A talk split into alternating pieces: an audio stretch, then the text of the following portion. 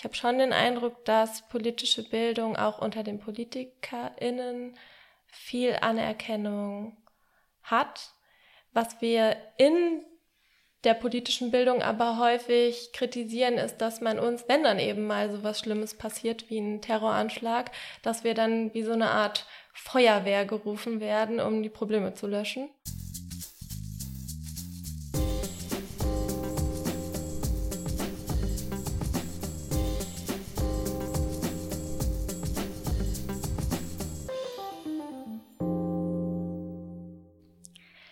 Hallo und herzlich willkommen zu einer neuen Folge von Denkanstoß Demokratie, dem Podcast der Landeszentrale für politische Bildung Rheinland-Pfalz. Dieses Mal, einige von euch haben es vielleicht bemerkt, eine Woche verspätet. Corona hat es ja ein bisschen schwieriger gemacht, erstens Menschen zu finden, mit denen man sich jetzt auf Sicherheitsabstand noch treffen kann und die dazu auch bereit sind. Und ähm, ja, hat die ganze Organisation einfach ein bisschen erschwert. Aber jetzt hat es endlich geklappt. Meine Gesprächspartnerin heute ist Ramona Kemper von der Friedhof Nansen Akademie für gesellschaftspolitische Bildung. Und mit ihr werde ich heute über die Bedeutung von politischer Bildung für unsere Demokratie sprechen. Hallo Ramona. Hallo, vielen Dank für die Einladung. Ja, wir waren gerade im Park und wollten eigentlich da aufnehmen und ähm, haben festgestellt, dass ja ziemlich viele Menschen unterwegs sind und man da gar nicht so leicht noch einen Platz findet und der Wind vielleicht auch nicht so super optimal wäre. Deswegen ähm, nehmen wir jetzt tatsächlich bei mir zu Hause auf. Es ist das erste Mal, dass ich jemand hier ja mit nach Hause bringe für ein Interview. Eine richtige Premiere. Corona, ja, birgt sehr viele Überraschungen. Wie hat sich denn für dich der Arbeitsalltag verändert jetzt in der letzten Zeit? Ja, also wie so viele Leute sind auch wir im Moment im Homeoffice. Ich habe schon vorher relativ viel Homeoffice gemacht, deshalb ist es gar nicht so eine totale Umstellung jetzt gewesen und auch technisch war schon alles da. Aber klar vermisst man jetzt auf jeden Fall den, gerade den Austausch mit den KollegInnen, die kurzen Dienstwege, vielleicht auch zwischendurch mal Hallo sagen. Ja, klar. Und worin besteht deine Arbeit dann so? Jetzt im Moment oder so generell? Ähm, so generell. Ich meine, ich weiß ja nicht, ob sich das jetzt für dich verändert hat. Ich meine, du hast ja gesagt, du warst vorher auch schon im Homeoffice. Was macht ihr Ach so? Genau, ja, also für die Planung war ich im Homeoffice, aber wir bieten hauptsächlich, also unsere, ja, unser Kern ist eigentlich, dass wir politische Bildung für Jugendliche und Erwachsene anbieten und das findet hauptsächlich in Seminarform statt. Und mhm. das sind natürlich klassische Präsenzveranstaltungen. Wir haben ein ganz tolles Haus mit ganz tollen Räumen, in dem wir super viel machen können und das fällt jetzt gerade natürlich alles weg. Und wir haben dann natürlich überlegt, was können wir jetzt machen? Ähm, wie arbeiten wir jetzt weiter in diesem Modus? Und wir haben jetzt einen Blog gegründet, in dem wir uns zumindest bei unseren Teilnehmenden mal melden und ähm, die politische Lage aus unserer persönlichen Perspektive kommentieren. Und darüber hinaus bietet das jetzt gerade schon so die Chance auch, also ich denke, man darf nicht nur das Schlimme gerade sehen, sondern was es für uns auch Gutes mit sich bringt, ist, dass man jetzt mal so die Zeit hat, Dinge aufzuarbeiten, die sonst immer zu kurz kommen. Also zum Beispiel? zum Beispiel mal wieder so ein bisschen konzeptueller zu arbeiten. Wir haben ganz viele Ideen in Richtung inklusive politische Bildung mhm. und gerade mein Kollege Thomas Landini von der Stabsstelle Inklusion, der hat immer so, so, super kreative Ideen und wir haben jetzt die Zeit mal genutzt, um das Ganze zu systematisieren und mal zu überlegen, was lässt sich denn auch realistischerweise so in den nächsten Jahren, auch nach der Corona-Pandemie denn umsetzen. Und habt ihr da jetzt schon irgendwelche konkreten Projekte im Blick? Ja, also wir ähm, möchten sowas einführen wie die Ausbildung von Inklusionslotsen, also dass Menschen mit Lernschwierigkeiten, aber auch mit anderen Behinderungen dazu ausgebildet werden, dass sie über Inklusion referieren können, also zum Beispiel in Form von Lehrerinnenfortbildungen oder auch an Universitäten oder auch mit Schülerinnen, weil wir den Eindruck haben, dass gerade wenn es ums Thema Inklusion geht, bei vielen, gerade auch Lehramtsstudierenden oder auch Lehrerinnen, so ein bisschen Sorge da ist, wie soll man das denn überhaupt alles schaffen? Und da wollen wir so ein bisschen positive positiv dagegen wirken. Sehr cool, ja. Ähm, ich meine, man muss die Krise natürlich nicht romantisieren, aber genau. man kann natürlich probieren, da jetzt möglichst viel draus mitzunehmen. Und ähm, ich habe zumindest die Hoffnung, dass sich da jetzt an verschiedenen Ecken irgendwie neue Projekte auftun. Und das äh, klingt ja so, als ob das bei euch der Fall wäre. Genau, also Not macht ja auch so ein bisschen erfinderisch dann in der Hinsicht. Aber klar, Auf jeden es ist Fall, für uns alle eine total unangenehme Situation. Wir wären alle lieber jetzt in unseren Veranstaltungen, würden im direkten Austausch mit den ReferentInnen stehen. Das ist natürlich was, was uns gerade extrem fehlt. Ja, wie ist es denn? Ähm, hast du das Gefühl, dass ihr ähm, so eure Seminarteilnehmer jetzt noch gut erreicht? Also du hast zum Beispiel gesagt, dass ihr jetzt ja diesen Blog habt. Ähm, mhm. Oder bricht das gerade auch alles so ein bisschen weg? Funktioniert da die digitale Kommunikation? Also interessanterweise wird gerade dieser Blog wohl sehr gut auch angenommen und geklickt. Mhm. Und äh, natürlich sind wir auch sonst noch per E-Mail erreichbar und auch telefonisch kann man uns erreichen. Mhm. Ähm, der Blog heißt Zeit für politische Bildung und da hast du ja vor kurzem einen Artikel für geschrieben, wo es um die Systemrelevanz von politischer Bildung ging. Ähm, bevor wir auf den Inhalt eingehen, vielleicht erstmal, was hat dich dazu motiviert, was hat dich dazu veranlasst, diesen Artikel zu schreiben?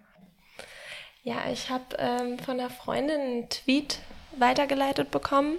Ähm, und zwar hat er mich sehr empört und ich habe das auch schon häufiger in der Diskussion gehört. Das war jetzt in dem Fall ein ähm, Tweet von der Werteunion und in dem ging es darum, dass doch Professoren für Medizin, Chemie und Biologie, glaube ich, waren es, also Naturwissenschaften, mhm. Als wichtiger angesehen würden und dass doch jetzt jeder verstehen müsste, dass sie doch wichtiger sind als die Gender Studies. Mhm. Und da habe ich mich äh, sehr darüber aufgeregt, weil ich finde, dass das so eine perfide Argumentation ist, weil das erstmal so der erste Teil der Aussage ist ja richtig. Also wir brauchen gerade die NaturwissenschaftlerInnen unbedingt. Und der zweite Teil ist aber einfach ein, ein mieser Fehlschluss, weil gerade Corona zeigt uns im Moment ja auch äh, die strukturellen sozialen Ungleichheiten und dass die im Moment sehr verstärkt werden, auch wenn es um Frauen beispielsweise in Care-Arbeit geht. Und da können zum Beispiel die Gender Studies eben bessere Antworten geben als beispielsweise NaturwissenschaftlerInnen. Und äh, das habe ich so ein bisschen als Aufhänger genommen und mich gefragt, ja, okay, jetzt ist gerade so diese Diskussion im Raum. Was ist denn, also da, was, nee, es ist eigentlich keine Diskussion, das war ja das Problem. Also es, mhm. es scheint so festzustehen, was ist überhaupt systemrelevant. Das ist immer so dieser Vergleich ne? zwischen diesen MINT-Fächern quasi, mhm. äh, ich weiß gar nicht, Mathe, Ingenieurswissenschaften, Naturwissenschaften und Te Technik einfach. Mhm. Ähm, und den Sozialwissenschaften, wo man immer das Gefühl hat, dass da im Ansehen, im gesellschaftlichen Ansehen auch so eine Hierarchie besteht, oder? Genau, also das gibt es bestimmt auch eh. Also ich glaube, wir müssen uns viel häufiger rechtfertigen als NaturwissenschaftlerInnen. Ähm, ich denke, wenn man jetzt Gender Studies studiert, muss man das häufig anders vor seinen Eltern und Verwandten rechtfertigen, als wenn man sagt, ich studiere jetzt ähm, Informatik oder mhm. oder Mathe oder so. Und du findest aber einfach, dass dieser Vergleich unangebracht ist. Ja, total. Also es sind ja quasi zwei verschiedene Sphären um, ähm, und es wird aber so getan, als würde man die ganze Gesellschaft betrachten. Also natürlich äh, sind VirologInnen, oder ich glaube, ich habe es ja gerade schon gesagt, natürlich sind die gerade unersetzlich, aber man darf nicht vergessen, dass die Gesellschaft ja gerade mehr ist als nur dass es gerade mehr in, um mehr geht als nur um die ähm, gesund, also Gesundheit ist natürlich extrem wichtig für uns alle, aber mhm. natürlich müssen wir auch an die Demokratie denken, an gesellschaftliche Prozesse mhm. und das ja, sieht man ja zum Beispiel, dass jetzt für die Leopoldina auch mehrere wissenschaftliche äh, Fächer zusammengekommen sind. Und die Leopoldina ist diese Wissenschaftsakademie in Berlin. Genau, also da kann man natürlich auch noch mal wahrscheinlich einen eigenen Podcast drüber machen. Aber ich will damit nur sagen, dass es wichtig ist, dass wir in einer pluralistischen Gesellschaft auch viele Stimmen hören. Und äh, das fand ich irgendwie sehr anmaßend, diesen Tweet gerade jetzt, wo man eben sieht, wie viele soziale Ungleichheiten es äh, gibt in der Gesellschaft mm, und die, die ja quasi, die sowieso schon immer existiert haben, die aber jetzt gerade durch Corona irgendwie nochmal besonders verstärkt werden. Ich glaube, du spielst da vor allem auch auf, äh, ich glaube, du hast es ja vorhin schon erwähnt, an die Unterschiede zwischen äh, Mann und Frau, die sich gerade sehr extrem nochmal zeigen, so in ja, es sind Geschlechterunterschiede, es sind aber auch zum Beispiel Unterschiede im Bildungsniveau der Eltern beispielsweise, mhm. also Kinder, die jetzt im Homeschooling sind. Die, da gibt es Kinder, die, deren Eltern können ihnen gar nicht helfen bei den Hausaufgaben. Und andere Kinder haben vielleicht Eltern, die selbst LehrerInnen sind oder einen akademischen Hintergrund haben. Und dann gibt es wieder Kinder, die müssen sich vielleicht zu dritt, zu viert und dann noch mit den Eltern einen Computer teilen und mhm. andere Familien, da hat jeder einen Computer. Krass, ich habe noch nie dran gedacht, dass gar nicht irgendwie, dass es bei Studenten ist es natürlich so gängig, dass jeder einen eigenen Laptop mhm. hat. Ich bin noch nie auf die Idee gekommen, mal drüber nachzudenken, dass es in einem normalen Haushalt mit vielleicht drei Kindern gar nicht der Fall ist, dass man Wow, sorry, das ist gerade. Nee, ich hatte den gleichen Aha-Moment wie du. Ich dachte mir in dem Moment auch nur so, als ich das, ich weiß gar nicht, ob ich es gelesen habe oder ob ich einfach mal drüber reflektiert habe und dachte dann, Mensch, Wahnsinn, es ist für dich so selbstverständlich, dass dein mhm. Arbeitgeber dir hier den Laptop stellt und dass du dann aber auch noch einen privaten Laptop dazu hast. Und ja, das ist natürlich schon auch ein Privileg, wofür man dankbar sein kann. Mhm. Und was war dann so das Ergebnis deines Blog-Eintrags? Ist politische Bildung systemrelevant oder nicht? Ja, also gerade wenn du die Demokratie als unsere Gesellschaft, als ein gesellschaftliches, naja, kann man sagen, gesellschaftliches System, also auf jeden Fall, wenn du die Demokratie ansetzt, dann sind wir natürlich systemrelevant, weil wir, äh, ich soll es wahrscheinlich ein bisschen ausführen, was wir so konkret auch machen. Ähm, ein Ziel politischer Bildungsarbeit oder ich würde sagen, das Kernziel politischer Bildungsarbeit ist, die Mündigkeit von BürgerInnen zu erreichen. Mhm. Und Kannst da, du Mündigkeit kurz ein bisschen erläutern, was du darunter ja, verstehst? Mm, ja, also konkret geht es uns darum, dass wir eine politische Urteilsfähigkeit fördern, die ja dann auch zu oder notwendig ist, ne? also dass die BürgerInnen politische Urteile auf fundierten Sachkenntnissen treffen können. Und das ist natürlich notwendig für eine politische Willensbildung mhm. in einer Demokratie. Mhm. Und wir jetzt in Ingelheim, und das machen auch viele andere Einrichtungen, wir setzen auch nochmal gezielt auf Demokratieförderung. Also einmal auf so einer klassischen Wissensebene, also dass die Teilnehmenden lernen, was ist denn überhaupt Demokratie? Also da geht es dann um ja, freie Wahlen, Menschenrechte, mhm. Pressefreiheit, Gewaltenteilung, all das, du kennst das ja auch als Politologin. Und auf der anderen Seite aber auch um so eine Wertebene. Also wir vertreten auch die Haltung, dass Demokratie etwas Wertvolles und etwas Schützenswertes ist. Und deshalb machen wir zum Beispiel auch Projekte gegen gruppenbezogene Menschenfeindlichkeit. Mhm. Ich würde gerne noch mal ein bisschen zurückkommen auf den mhm. Begriff der Systemrelevanz, weil das war einfach, ich habe deinen Blog-Eintrag gelesen und ich fand mhm. das einfach sehr spannend, dass du diesen Begriff gewählt hast, weil ich meine, im Moment wird so mit diesem Begriff Systemrelevanz um sich geschmissen mhm. und ich finde, dass da nicht so ganz immer differenziert wird, was das überhaupt heißt. Also ich meine, mhm. du hast jetzt schon gesagt, für dich heißt das so ein bisschen, dass wenn du Demokratie, also wenn ich dich jetzt richtig verstanden habe, wenn du Demokratie als den Maßstab setzt, was für ein System wir erhalten wollen, dann ist mhm. politische Bildung in dem Sinne systemrelevant, genau, um also, die Demokratie zu erhalten.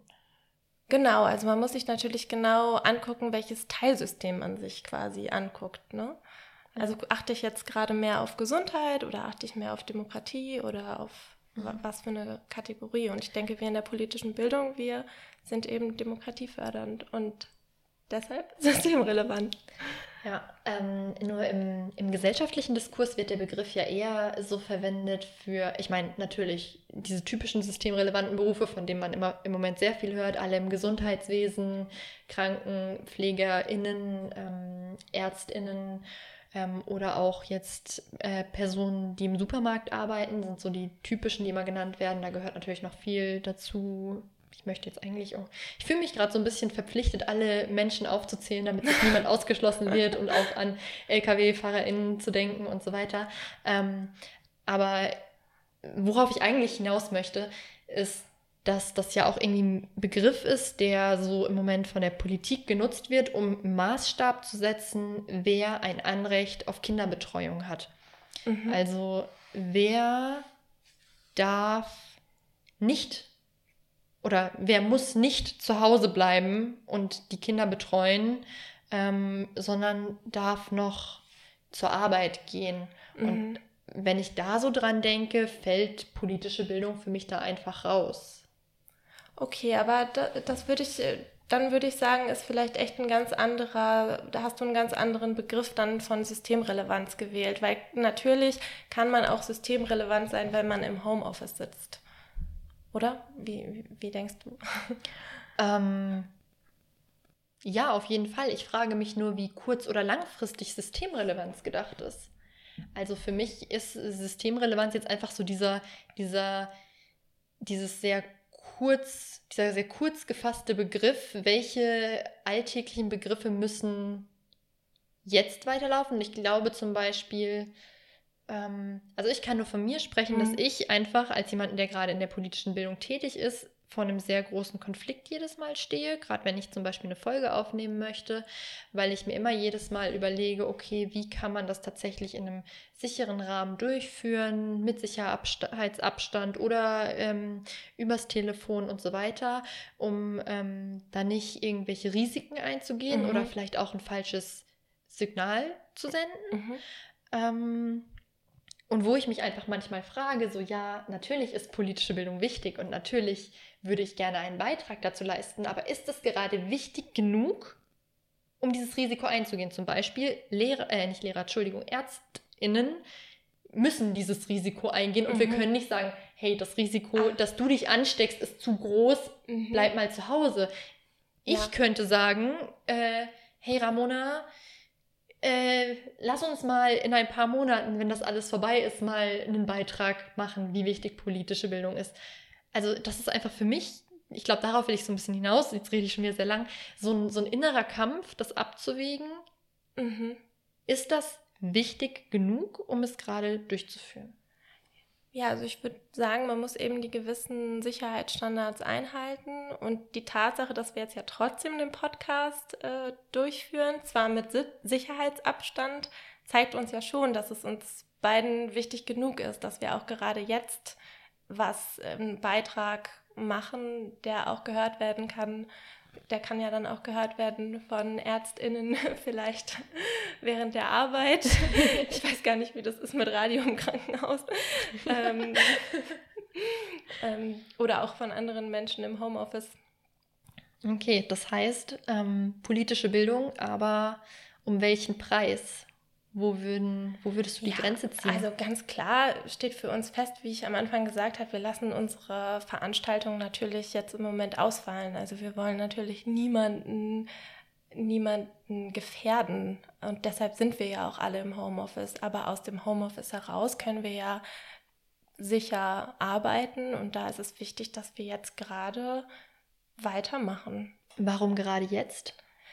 Ja, ich denke, das geht, also für mich geht das auch gerade auf diese sozialen Ungleichheiten, auf die ich äh, eben ja schon hingewiesen habe, zurück. Ne? Also es ist wichtig, dass wir jetzt Bewusstsein dafür schaffen und auch für andere, zum Beispiel jetzt autokratische Strömungen, die wir auf der Welt betrachten, ist es auch wichtig, dass man die jetzt nicht aus den Augen verliert. Wenn wir jetzt beispielsweise mal nach Ungarn oder Polen gucken, das, äh, das ist schon gut, dass wir da JournalistInnen haben, aber eben auch politische BildnerInnen, die das Ganze vermitteln. Kannst du vielleicht kurz erläutern, was so die Situation in Ungarn und Polen ist? Ja, also ich würde sagen, dass die Corona-Pandemie eigentlich nur was zeigt, was sowieso schon da war. Also es ist nicht so, als wären das jetzt lupenreine Demokratien gewesen und jetzt auf einmal gibt es Notstandsgesetze, sondern es wird quasi nur noch mal mehr ausgenutzt. Ich habe letztens einen Zeitartikel, oder ich weiß gar nicht, wo es war, ich glaube in der Zeit, da hieß es auch, es, äh, es sei quasi nur noch ein i-Tüpfelchen für Viktor Orban. Mhm. Kannst du vielleicht kurz erklären, was dieses Notstandsgesetz ähm, so besagt? Ja, also es bedeutet zum Beispiel, dass man jetzt, äh, wenn man, ach, wie hieß denn das? Wenn man gegen, wenn man jetzt gegen die Sicherheitsvorkehrungen auf äh, sich irgendwie auflehnt, dann sind die Regelungen strenger. Also das kann jetzt ausgenutzt werden, dass die ähm, dass, dass Menschen zum Beispiel jetzt noch weniger Freiheitsrechte haben, dass die mhm. Presse, die ja sowieso schon eingeschränkt ist, dass die jetzt noch mehr eingeschränkt wird, weil, weil einem dann schnell vorgehalten werden kann, ah ja, sie gefährden andere Menschen. Und das ist dann natürlich einfach nur ein Vorhalt. Mhm. Ich glaube, also ich möchte jetzt auch gar nicht so tief auf äh, Ungarn im Detail eingehen, weil ich schätze, alleine über äh, alleine darüber und alleine über die Demokratie in Ungarn äh, ließe sich auch wieder eine ganze Podcast-Folge aufnehmen. Ich glaube, da war es vor allem äh, auch so ein Kernthema, dass natürlich die Gewaltenteilung in einem gewissen Sinne aufgehoben wurde und dass das Parlament einfach nicht mehr die gleichen Kontrollmöglichkeiten hat ähm, wie, wie vorher. Aber ähm, ja, ich glaube, deine einer Kollege hatte auch einen anderen Blog-Eintrag darüber geschrieben, was für Gefahren es denn jetzt tatsächlich so für die Demokratie gibt, die sich durch Corona ergeben. Genau, Andreas Kreiner-Wolf war das. Ja, weißt du, was er sonst noch so gesagt hatte? Wir hatten jetzt irgendwie schon die Ungleichheiten, wir hatten die autokratischen Tendenzen. Ähm, ich will jetzt nicht für Andreas sprechen. Also aus mhm. ähm, meiner Perspektive ist ich finde jetzt gerade für Deutschland ist es noch nicht so besorgniserregend, weil das alles ja Maßnahmen sind, die zeitlich begrenzt sind und ja auch demokratisch beschlossen wurden. Mhm. Ähm, und es ist nun mal so, dass sich gewisse, dass gewisse Grundrechte in Konkurrenz zueinander stehen. Das haben wir ja bei Freiheit und Sicherheit wird das ja schon immer diskutiert. Das kann man jetzt nochmal in einem ganz neuen Licht diskutieren. Mhm. Ähm, ich glaube, sorry fürs Unterbrechen, aber gerade Freiheit und Sicherheit, also für alle, die hier nicht unbedingt Politikwissenschaft studieren, das ist so ein typischer Konflikt, der vom ersten Semester oder vom ersten Studientag einem so ein bisschen äh, ja, begleitet bis zum Schluss, weil es da einfach wirklich auch immer so zwei Lager gibt, wer was höher priorisiert und das immer sehr schwer miteinander vereinbar ist. Und das mhm. zeigt sich hier jetzt natürlich auch wieder ganz stark. Ja. Wobei ich mir auch echt vorstellen könnte, dass sonst Leute, die immer eher auf, frei, auf der Freiheitsseite wären, um jetzt mal so ein bisschen plakativ zu machen, äh, dass das jetzt auch Leute sein könnten, die jetzt gerade sagen, ja, nee, jetzt bleibe ich wirklich freiwillig zu Hause, bevor ich irgendwelche anderen Menschen gefährde. Mhm. Äh, was genau meinst du damit? Also ich könnte mir vorstellen, dass jetzt gerade Leute, die sonst eher zu so einem bürgerrechtlichen Freiheitslager gehören, dass die diese staatlichen Einschränkungen akzeptieren, weil sie eben die gesundheitliche Sicherheit anderer Menschen einschränken könnte. Und das bedeutet natürlich nicht, dass man jetzt einfach die staatlichen Regulierungen ähm, hinnehmen soll. Ne? Also es ist ja gerade Aufgabe politischer Bildung, dass wir vermitteln, dass wir kritische Urteile fällen können zu äh, Regierungshandeln. Und nur weil ich jetzt vielleicht gerade zufrieden bin mit, den ein mit dem, was die Regierung beschließt, heißt es ja nicht, dass es morgen noch so sein muss. Hm. Ich finde, da triffst du einen super wichtigen Punkt. Also ich glaube, das ist auch gerade so ein ganz, ganz krasser und wichtiger Aushandlungsprozess, in dem wir uns da irgendwo befinden, weil ähm, ich glaube tatsächlich, einer von deinen Kollegen hatte das geschrieben, dass es ja zum Teil sogar ein bisschen erschreckend ist, wie viele Menschen jetzt diesen ganzen Einschränkungen erstmal so unreflektiert zustimmen. Und auf der anderen Seite habe ich das Gefühl, dass es trotzdem auch irgendwie jetzt so langsam dieser Diskurs aufkommt. Also ist auch nur mein persönlicher Eindruck, ich weiß es nicht. Ähm, ich glaube, wir weichen gerade auch, oder ich weiche gerade auch so ein bisschen vom Thema ab, nämlich äh, der Bedeutung politischer Bildung. Aber eigentlich finde ich es ganz schön, dass wir jetzt, glaube ich, so ein konkretes Beispiel ein bisschen genannt haben, woran man das eigentlich sehen kann, was für ähm, ja, Werkzeuge es da vielleicht auch gibt, die äh, gerade jetzt auch vielleicht äh, relevant sein könnten. Okay, ähm, dann vielleicht noch irgendwie ein, zwei allgemeinere Fragen zur Bedeutung von politischer Bildung. Ähm, Ich habe mich neulich so ein bisschen gefragt, was der Unterschied zwischen politischer Bildung und Nachrichten ist. Also braucht jemand, der viel Nachrichten schaut und weiß, was in der Welt los ist, überhaupt noch politische Bildung? Naja, also bei Nachrichten ist es ja so, dass sie Inhalte enthalten, aber nicht vermitteln. Und das ist, denke ich, die wichtige Aufgabe von politischer Bildung. Also wir wir halten uns an didaktische Prinzipien wie zum Beispiel Teilnehmendenorientierung oder Problemorientierung. Wir haben einen großen Methodenpool.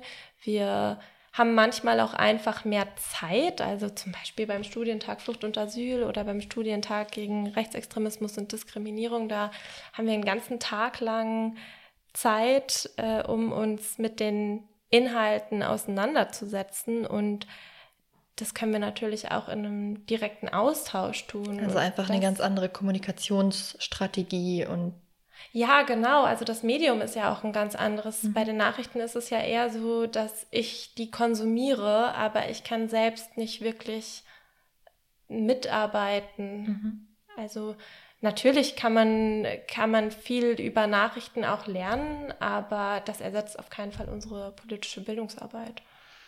Wie fühlst du dich denn? Findest du, dass politische Bildung ausreichend anerkannt wird? Oh, das ist eine schwierige Frage. Ich würde, also ich habe schon den Eindruck, jetzt bin ich natürlich auch noch nicht irgendwie 20 Jahre im Geschäft, aber ich habe schon den Eindruck, dass gerade so seit dem Erfolg der AfD und den rechtsextremistischen Terroranschlägen, Hanau, Halle oder auch der Mord an Walter Lübcke, ich habe schon den Eindruck, dass politische Bildung auch unter den PolitikerInnen viel Anerkennung hat. Was wir in der politischen Bildung aber häufig kritisieren, ist, dass man uns, wenn dann eben mal so was Schlimmes passiert wie ein Terroranschlag, dass wir dann wie so eine Art Feuerwehr gerufen werden, um die Probleme zu löschen. Und ähm, wir brauchen natürlich nachhaltigere Konzepte. Also nicht immer nur Pilotprojekte, wo dann zum Beispiel noch nicht mal eine Stellenfinanzierung dabei ist, sondern Projekte, die längerfristig finanziert werden mit Stellengeldern. Also es würde mich und ich denke mal viele meiner KollegInnen auch freuen, wenn die Anerkennung, die wir auf jeden Fall spüren, wenn die sich auch finanziell übersetzen würde. Jetzt fühle ich mich doch wieder sehr an systemrelevante Berufe erinnert. glaube ich, die ganze Diskussion, die wir im Moment haben. Ja, okay, also ähm, Fördergelder sind da irgendwie nicht so, ähm, also sind da ein größeres Problem. Klar, man nimmt immer gerne mehr. ähm, vielen Dank auf jeden Fall für das Gespräch. Das war sehr, sehr spannend. Ja, ähm, vielen Dank, ich mein, dass ich da sein durfte. Ja, ich meine, gerade wenn man selbst in der politischen Bildung tätig ist, hört man natürlich gerne, dass man wichtig ist.